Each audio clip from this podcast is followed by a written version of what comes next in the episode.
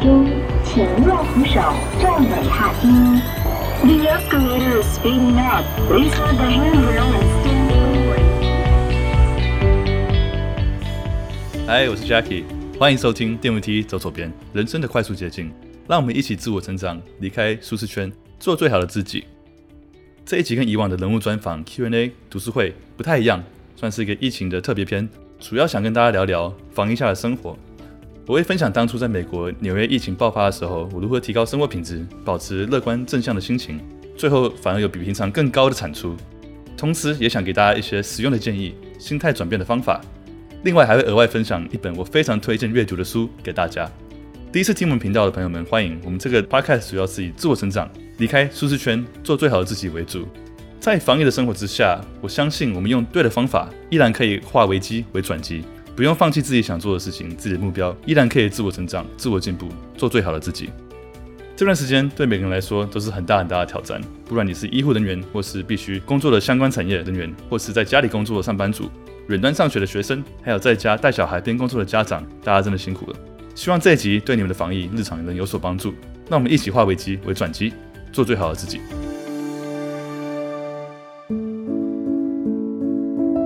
先分享一些我在纽约那时候封城的经验。纽约在去年二零二零三月疫情爆发的时候，那时候美国是不相信病毒是真的，也有很多新闻看到亚洲人在路上因为戴口罩被打。现在想想，跟台湾现在看到一些现象，跟当初纽约其实蛮像的。所有的办公室都纷纷宣布在家工作，然后股市也全盘垮掉，超市买不到菜，大家疯狂的视讯，一起做网络运动，IG 上很多互相 tag 来 tag 去的活动，还有各种政治的斗争跟责备。最痛苦的是，平常最喜欢去的地方、做的事情跟看的家人朋友，都一夕之间没有办法做了。原本的生活作息完全消失，本来很期待的计划好的各种活动都被迫取消。我记得纽约把公园的篮球架在我眼前拆掉的时候，我几乎快要哭出来了。我印象非常深刻，纽约市长在一年多以前的记者会上，天天报告疫情的状况，那个憔悴的眼神说：“Things will get worse, much worse before they get better, but we are strong.” New York strong, and we will get through this together。意思就是说，事情在好转以前，一定会先变更糟。但好消息是，我觉得台湾在这个爆发的时间点，比其他国家都乐观很多。国外已经破解疫情，已经慢慢回到正轨，有一年以上的抗战折磨跟经验，不管是疫情上或是生活上，都有很多可以跟台湾人分享的经验值。我现在看到纽约几乎完全复兴的状况，也知道台湾人比美国人更团结、更尊重。我相信台湾一定更快恢复，我们会需要一点时间，但迟早日后大家打好疫苗之后，我们达到群体免疫，这个疫情很快就会过去。所以我希望能够分享我体验过纽约封城的时候的一些经验，啊、呃，有些是我的经验，有些是听众们在 IG 上跟我分享的一些他们的经验。那我觉得抗疫是有很明确的终点站的。那这段时间虽然很辛苦，但我们会怎么样好好运用？我看我的美国朋友们有很多用正向跟反脆弱的态度，认真过每一天。在疫情的期间，反而变得更充实，但也有人慢慢堕落，变得越来越懒惰，越来越不健康，没精神，低效率，时间久了，真的是会折磨、消耗人心的。所以，以下的分享，希望让我们不要成为后者。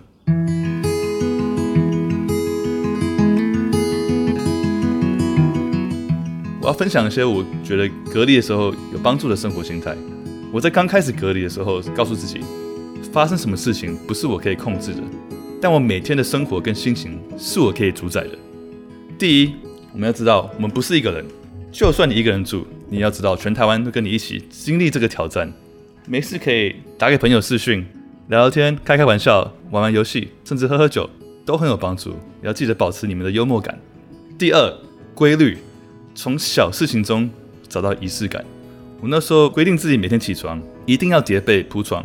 它虽然是一个小小微不足道的动作，除了让床看起来整齐舒服，它最主要是一个象征性一天的开始。透过完成一个小小的事情来告诉自己，我对于我的每一天是有控制的。我觉得仪式感很重要。记得纽约刚开始隔离的时候，有人 po 自己每天早上在家的浴缸帘子上的那根棍子，他会抓着它，然后带着包包，戴着耳机，假装自己好像在搭捷运通勤一样，十分钟。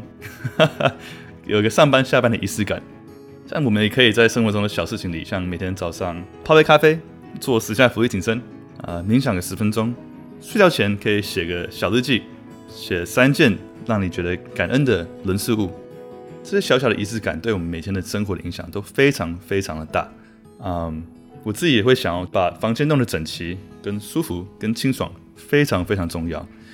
当我们在每天在家里待久之后，其实每天家里的东西的摆设给你的感觉、一个气场，对我们影响是非常大。所以每天早上可能在做任何事情之前，我会确定我的房间是整齐，该洗、该扫、该整理的东西都把它都弄好。这样我觉得，除了整理的过程中心情会越来越好，整理完之后，我觉得房间干净了，心情也好，也心里也平静。所以我蛮推荐，就是一些小小的生活的一些小习惯，一些仪式感啊，找到规律，对我们生活其实有很大很大很大的帮助。第三，我们要专注于你可以控制的东西。举个例子，像是看新闻好了，我刚开始隔离的时候，每天会一直新闻网站一直重新整理，一直看有什么新的消息，就今天多少人啊，然后纽约多么严重，加州多么严重。但其实新闻从头到尾都很多都是同样的资讯，只是不同的包装。你真的是花时间去研究看这些新闻，其实对我们每天的生活其实没有太大的影响。大概知道一下当天的状况就好。那我觉得新闻越看只会让你心情越不好，越不安，越焦虑。那我那时候也是觉得，如果真的有什么很重要的新闻，我一定会在社群媒体、朋友、同事会告诉我，所以我尽量远离新闻，远离一些我不能控制的东西。第四，学着跟自己沟通。我刚开始隔离的时候，会告诉自己，对我来说，现在生活上最重要的东西是什么？我要怎么来每天安排自己的时间？我当初是告诉自己，最重要的是我的保持健康、快乐、内心的平衡，跟保持正向、自律跟产出。我觉得，当我们在家隔离的时候，跟自己沟通很重要。然后写日记，我觉得是个最好的方法。我那段时间刚刚有提过，睡觉前都会用手写出三个让我很感激的人事物，可能是你今天有聊天的朋友。或是很庆幸你的有这个瑜伽垫啊，任何事情、人事物，然后可能你们跟朋友之间有视讯聊天，让你觉得心情好很多呃，我都会睡觉前把三件事情让我感恩的东西写出来，这样会给我不一样的 perspective，对我的心态调整有很大很大的帮助。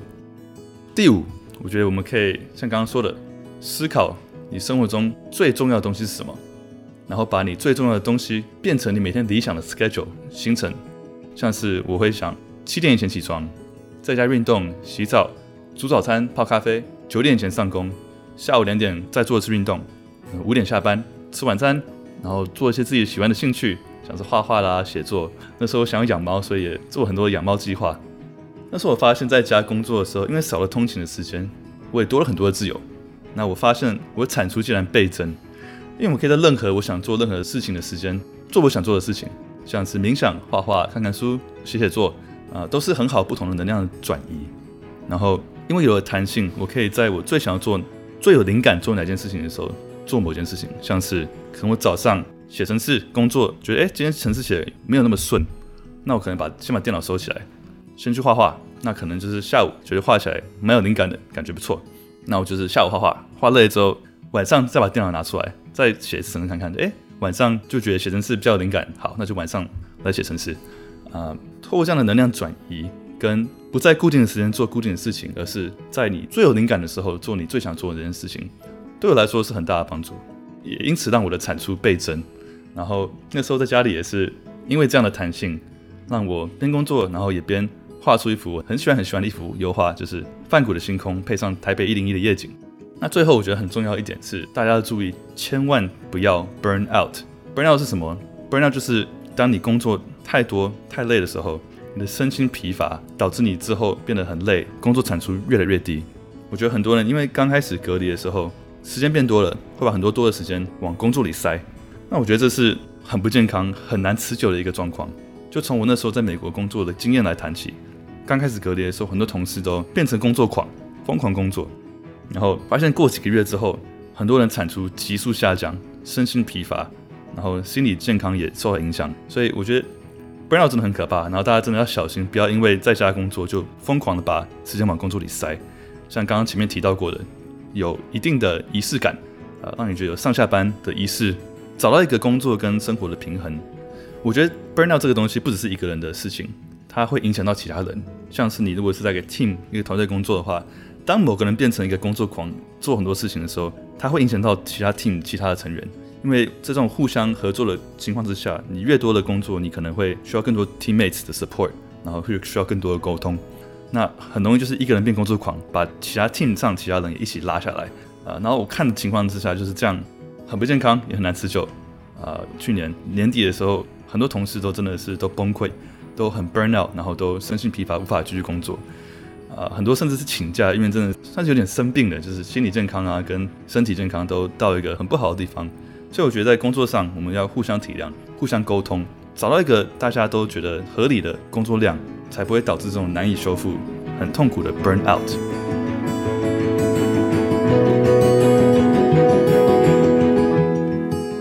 好，那我想另外分享一本我觉得很适合大家现在一起阅读的一本书，它叫做《Man's Search for Meaning》，中文是“活出意义来”，是 Victor Frankl 写的书。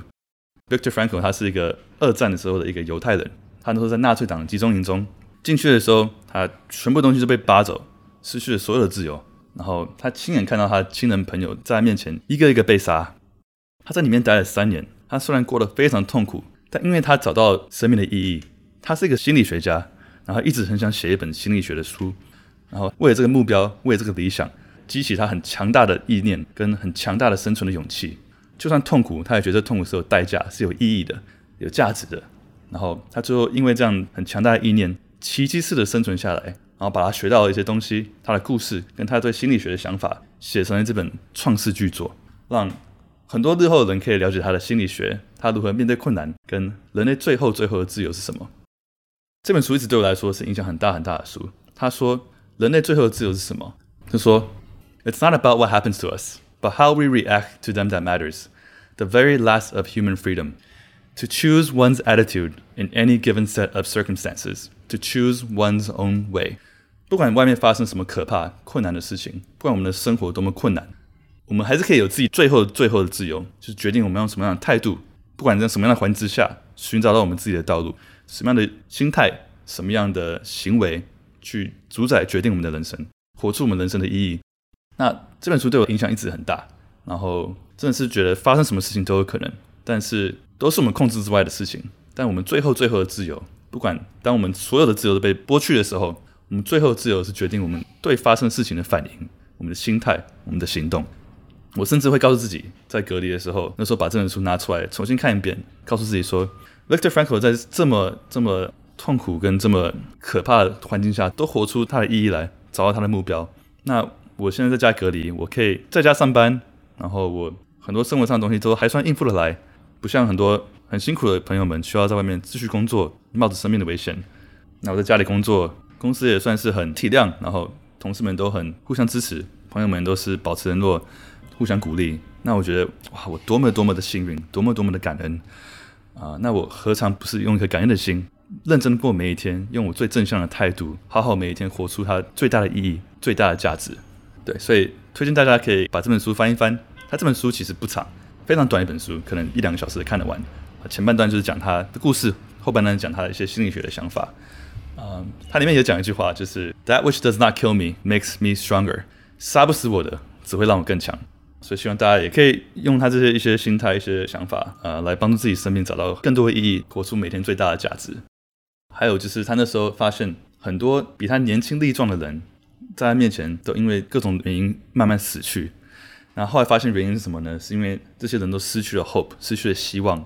当一个人没有希望的时候，不止他的意念，他的身体，他的免疫力什么都会因此而下降，所以我觉得保持希望、正向态度，除了对我们心理健康很大的帮助之外，对我们身体各方面都有很大很大的影响。所以希望大家都可以保持一个正向、保持充满希望的一个心态，好好过每一天。然后最后分享，我那时候写日记，我是这样告诉自己的：刚开始封城的时候，我在日记里这样写着，这是一个最大的挑战，我将怎么度过？我要怎么专注主宰我自己的生活？在多么艰辛的时间里，都要找到重心，做到最好。对我来说，我的生活上最重要的是什么？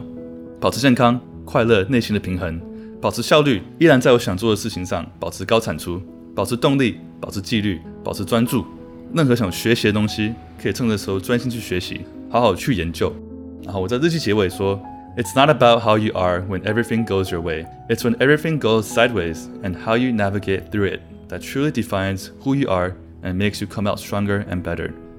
很多时候我们不能控制的事情，可能会很多突发状况，但是真正能展现我生命价值的，不是这些状况，而是我怎么反应。我要怎么样才可以受到环境的变化之下，可以更强，变得更好。然后有一句话我很喜欢，就是说，The ultimate measure of a person isn't where he stands in moments of comfort and convenience, but where he stands in challenge and controversy。一个人最大的价值的展现，不是在于他安逸舒服的情况之下，而是在于他面临挑战、面临困难的时候，我们才看得出他人格真正的特质、真正的价值。This is a time of ultimate challenge. I will not let being at home constrain me. I will not let the disruption in my routines derail me from my goals. I will use this time to focus, hone in on everything I want to do, and focus on self improvement. When this is over, the world won't stand a chance. 我告诉自己这是个很大的挑战，然后我不会因为每天被困在家里而让它限制我，我不会让它阻止我想做的事情 跟我想达到的目标。我要用这个时间好好专心。认真研究一些我想研究的东西，我想做的事情，然后专注于自我成长。然后当这一切结束之后，我会因此更好。那希望今天讲的东西对大家有帮助。有一些问题，我觉得可能大家可以问问自己。有些是刚刚有提到过的，像是什么是对你最重要的？你怎么把每天的行程照那样去安排？有没有什么事情是你以前很想找时间做，然后现在刚好在家里有多的时间可以拿出来做的？有没有一些书是你一直想看，可是可能没时间看，没有机会看的书？除了刚刚提到的《活出意义来》（Men's Search for Meaning），也可以很适合看我们下次读书会会看的书《原子习惯》，让我们在这段在家里的时间养成一些很好的习惯，让我们自己的生活不要失去重心，也不要走歪。有没有哪些朋友是你很想念？那你用什么样的方法来表达你对他们的关心？你怎么样可以用这个经验，怎么认识到不一样的自己？我在人生每一个。遇到重大考验的情况之下，虽然当下都是痛苦的，需要一些适应调整的，但这些都是我自我成长最多最多的时候，因为他给我个机会认识个不一样的自己，跟自己沟通，然后也更珍惜平常有机会见到的家人跟朋友。所以想跟你们说，大家加油，不要让这个世界跟社会状况打倒你，告诉他你有多强，你有多硬，再多的困难可以限制你，但绝对不会打败你。感觉脆弱的时候，也是要适时的跟家人朋友聊天，大家会一起度过。我很喜欢一句话。The best version of yourself is more than just yourself。最好的自己不只有是你自己，除了你自己的力量之外，还包括你的所有亲朋好友给你的力量跟支持。我们一起度过这个这一关。那最后总结一下，分享我的纽约的经验跟隔离的生活心态。第一，我们不孤单，我们保持幽默。第二，找到规律，从小事情中找到仪式感。第三，专注于你可以控制的东西。第四，学着跟自己沟通，写日记，保持感恩的心。第五。思考你生活中最重要的东西是什么，依照重要性质来安排你每天的行程。最后，有什么是你平常一直想研究、想尝试、想学习的新东西，或是想看的书，可以趁这个时候来一起追求。好，那这集到这边，希望以上的内容对大家都多少有点小帮助。有任何回馈或是想沟通、想聊天，欢迎至上我们的 IG left side escalator 打 Jackie，可以直接私讯我，啊，我们都会看，都会回。我很乐意跟大家分享更多防疫之间的一些心得或一些想法，或者你只是想要找一个人吐槽，或是说一说你现在遇到一些困难，想要的一些建议，都欢迎直接私讯我们的 IG。很期待可以听到你们的回应，希望这篇对你有帮助。如果喜欢这个 podcast 的话，欢迎上 Apple、Spotify、Mixer Box 或是 YouTube，任何你听 podcast 的地方帮我们留言、按赞、给五颗星。想要赞助这个 podcast 的话，也欢迎上 Mixer Box，可以赞助我一杯咖啡，也可以订阅我们的每个月的精选电子报。也会送特制的淀粉专属悠游卡，你们的支持是我继续创作很大很大的鼓励。谢谢你收听 DMT 走左边，我是 Jackie，我们下次见，See you soon。